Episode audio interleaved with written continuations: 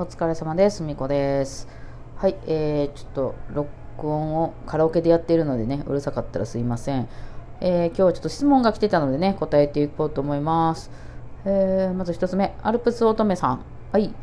えー私はバイオリンを始めて2年経ち、先日、鈴木2巻を得ました。先生からは3巻に進むように言われましたが、2巻の終わりからは難しくなって練習に苦労したので、このまま3巻に進める自信がありません。もう一回2巻をやり直した方がいい気がしますが、新しい本をやってみたい気もします。どうしたらいいのか、アドバイスよろしくお願いいたしますと。はい、なるほど。えー鈴木メソッドのあの鈴木バイオリン教本ですね。え2巻から3巻。そうだな。2巻まではファーストポジションだけしか出てこないんですよね。3巻からはちょっと上のポジションを、まあ、なくてもいけるけど、ちょっとあのちょっと勉強始まったりとかする感じから、うん、まあでもどうだろうかな、それ以外に関してはそんな変わらへんと思うんですけどね、2巻と3巻、どうなんでしょうか。これまあ2巻の最後らへんは確かにちょっと難しかったりはします。うん、それはなんかなんていうのかな、ちょっと難しい要素がちょっと入ってきたりするってことなのかな。うんえーで、えーまあ、先生は3巻に行こうと思ってはるっていう話なので、まあ、レース進んでそのまま何も言わなかったら3巻に行くってことなんですよね。えーでもちょっと難しいから大丈夫なんて感じになってるってことなんでしょうか。うん、まあでもそのまま何も言わなかったら3巻いきますね。まあだからどっちでもいいと思いますよ、別に。あの戻戻りたかったら、あの先生にそう言ってちょっともう一回2巻やりたいんですけどって言って、まあ、先生がそれが OK なのか OK じゃないのか分かんないですけどあの、まあ、別に戻ってもありやしあの3巻つつ次進んでいっても、まあ、それはそれでありなんちゃうかなと思いますけどね、うん、ただまあそのごめんなさい。私はその先生サイドの方から多分こう思わはるだろうなっていう、まあ、その先生の性格とか分かんないし、まあ、そのアルプス乙女さんがどの辺まで弾いてらっしゃるかっていうのも聞いてないので分からないので、まあ、その私の想像の話だけでいきますけど、まあ、先生サイドからしたらその鈴木メソッドのその教則本ってあるじゃないですか、まあ、今1巻2巻来ましたよね、えーこれ実は10巻まであるんですよね、まあ、でも9巻10巻はモーツァルトのコンチェルトが入ってるだけなので、まあ、大体8巻ぐらいまでがその鈴木のその8巻ぐらいまでの曲がいわゆるバイオリンにおけるチュートリアルなんですよゲームでいう。そのなんていうんですかね。だから今からおでん作りますって言ったらその1巻から8巻までが野菜を切りますっていうところなんですよね。そのまだ料理始まってないっていうところでそのバイオリンをいろいろ勉強していく、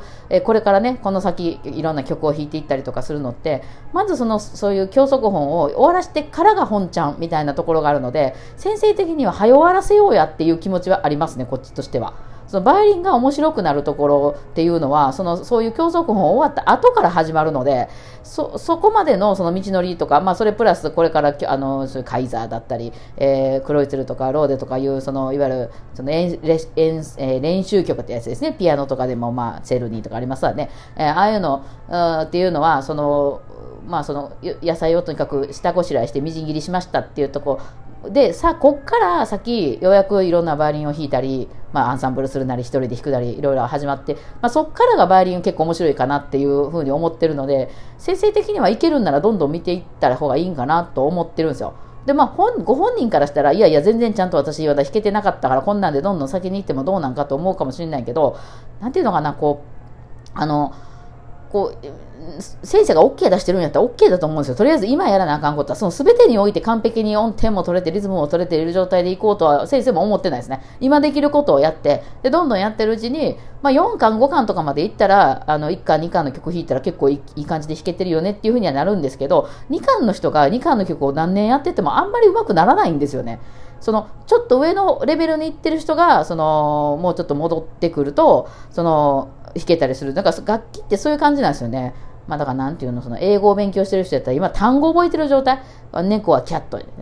犬はドッグでとかいうそのキャットとかドッグとかなんぼ綺麗に言えても英語は喋れませんよねまだ。だからそういう感じのとこなんであのまあどんどん進んだらいいんじゃないのかなっていうふうにバイオリンの先生なんかはその先を知ってるからあのとりあえずあのここは乗り越えてしまおうよってこの予備訓練というかその体温めてるとこなんでまだ。あのそこであんまりゆっくりそのきあのみじん切りがとあのすごく全部同じ大きさになるまで私は先に進みませんとか言ってたら料理できるのちゃうかなっていう感じには思ってるんちゃうかなとは思います。なのであの別に引きれなくてもどんどん進んだらいいかなと思うと思うこっちはね先を知ってるからあどっちかというとバイオリンの先生なんかはみんなバイオリン得意やからその辺はスッと通ってきた人が多いからまあそう思うんであってまあ実際ねされてる方っていうのはいやそうは言ってもちょっと難しすぎるからもうちょっとゆっくりやりたいと思うこともあると思思うので、えー、まあ、どうしてもちょっと無理ってなったら、それも先生に言ってもう一回やらせてもらうとかやってもいいんじゃないかなと思うんですけど、まだまだまだまだやらなあかんことが山のようにあるので、そこであんまり時間費やしてたら、先行かへんでって思ってるっていうのは、バイオリンの先生たちはあります。はい。っていう話ですかね。はいはい。まあまあ、だから別にどういうふうにやっても、それはそのご本人のやりたいようにやっていいと、別にほら、そのそこで将来的にプロになろうと思ってはるとかいうわけではないと思うので、はい。と思います。はい、そんな感じです。すいません。はい、えー、じゃあ次、えー、いちごさんの、えー、質問いきましょうか。えー、っと、はい、質問なんですが、楽譜をそろそろ iPad にしようと考えております。Apple のものを購入したく思います。どの大きさのものが使いやすいでしょうかちなみに、譜めくりはどんな仕組みになっていますか当たり前のような質問ですいません。よろしくお願いしますと。はあ、なるほどね。いいですね、iPad。iPad にしていくのがどんなんがいいですかっていうんであれば、あの、12.9インチのやつがいいですね。あの、iPad のその、えーと、中のその機能がうんぬんとかそのどんだけ負荷がかあの耐えれるかとかどんだけの量をこう保存することができるかとかいうのは楽譜見るに楽譜を入れるかんだけの感じで言ったら大体オーバースペックなんですよ。あのそんなに何もあの写真入れるだけなんで あの全然 iPad はもっとすごいことがいろいろできるんですけどあのオーバースペックなんですけど、まあ、何かとね Apple のあの製品はいろいろとつながってたりするので便利なので、えー、ただ大きさ的に12.9インチってやつだからどんなスペックでもいいです。あのとにかくそのえー、一番最新じゃなくてもいいので、12.9インチってやつが一番でかいんですよ。これがね、ちょうどね、A4 サイズ1枚分ぐらいです。ちょっと小さいんやけど、まあ、拡大とかもできるんで、えー、12.9インチっていうのがだいたい A41 枚ってか、だからいわゆる教則本の1、1ペラ分、左ページだけみたいな感じになってます。なので、まあ、12.9インチがいいんじゃないでしょうか。それより小さいとやっぱり見にくいんちゃうかなと思います。まあ、どんなジャンルをされるかによるんで、例えばアイリッシュとかしかしないから、あまあ4段か5段ぐらいの曲しか弾かないとかやったらもうちょっとちっちゃくてもいいかもしれないですけど、あのいわゆる教則本のあれを見るとかアンサンブルの、まあ、文子と非公開の曲を見るとかであればあのそのやっぱり A4 ペラ1枚ぐらいはあった方がいいんじゃないかなと思いますね、えー、なので12.9インチのやつを選んだ方がいいと思いますただ残念ながら今12.9インチっていうのはなんかその iPad Pro とかいわゆるすごいスペックの高いそのもっと動画編集したりとかそこでなんかこういろんなプログラム組んだりとかするような機能がついてるやつしかないんですよこの12.9インチっていうのが。そのもっとあの学生用の簡単なも安いやつとなったら多分12.9インチがないんですけど楽譜見るんやったら絶対12.9インチの方がいいと思いますね。よっぽどそのジャズとかでその楽譜そんなに見なくてあのコードさえ見れればいいんだっていう人はいいんですけど、やっぱバイオリンとかで譜面をしっかり見るっていうやったらちっちゃいかなと思います。あとですね、その横向けると2枚並びになるんですよ。あの12.9の iPad の場合こう横にくるっと向けるとあの iPhone とかでもこうあの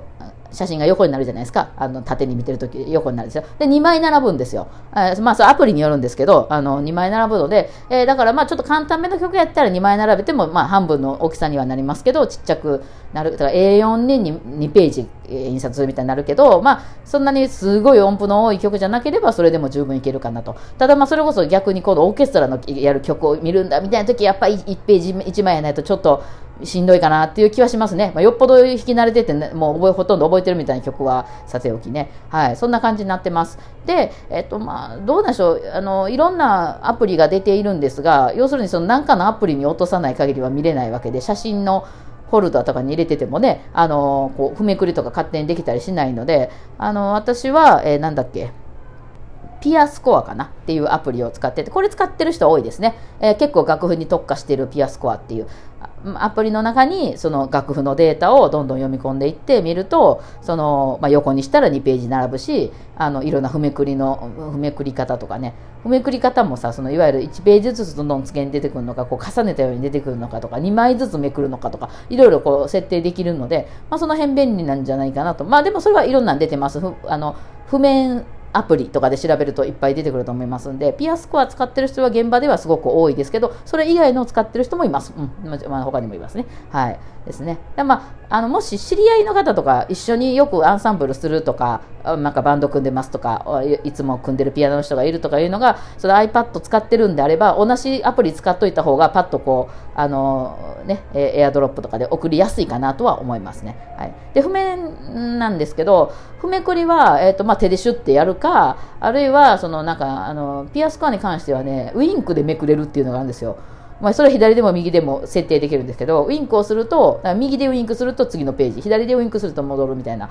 ことがあって、ウインクが超得意な人は使ってもいいかなと思うんですけど、ウインクじゃない時まで反応してしまうことがあるので、あの、私はあんまりウインク得意じゃないので使ってませんけど、ウインクが得意な人なんかはいいかもしれないですね。まあ、弾きながらという形になるんですけどね。で、あのー、足ペダルっていうのはあります。はい、あのペダルね。これは、えっ、ー、と、踏めくりペダルとかで、Amazon とかで調べていただいたらいっぱい出てきます。えー、これはね、もう好みがあって、とにかく持ち運ばないといけないので、あの薄いのがいいとか、あるいはもう家にずっと置いとくから、薄い、逆に薄くなくて、もうがっちり重くていいから、その代わり動かないやつの方がいいとか、あと踏むときにカチャって音がする方が、踏めくりしてる感じがあるからいいっていう人もいれば、あの、音がしないと、本番も使うから音がしないやつの方が、あの、こう、消音タイプのやつの方がいいっていう人もいるので、これ結構人によるんですけど、私が使ってるやつ一応下に貼っときますね。なんか結構値上がりしてて1万円ぐらいしてるんですけど、あの、まあ、私はこれ、これは私がライブハウス結構暗かったりするので、一応光って、ちょっと光ってくれるっていうことと、踏んだ感じがあるっていうのが、靴、靴履いてても踏んだ感じがあるっていうのが気に入ってます。前ちょっと薄いの使ってたんですけど、それこそピアスコアがね、進めてきてるやつとかもあるんですけど、それやとね、なんかいつ踏んだんか踏んでないんか分からへんで、何回も踏んでるうちにどんどんめくれていっちゃうみたいなことがあるんで、えー、にしてますね。なんかそんな感じですね。うん、まあだからその PDF にして中に入れないといけないのでちょっと今までの楽譜とか入れる手間はかかりますけど1回入れてしまうとやっぱ持ち運びがこう1個でいいんでねあと友達からもね、その場ですぐ、これちょっと今送るわとかね、コピー機でどうこうとかしなくてもいいので、非常に便利ではありますね。はい。まあ、12.9インチね、なんかちょっと高い、なんかあのやつしかないのかもしれないですけど、の買った方が最終的に、まあ、プロの現場ではもう結局そこに行き着きますね、皆さんね。はい。ってな感じでございます。参考になれば。はい。というわけで今日はこんな感じですかね。ではお疲れ様でした。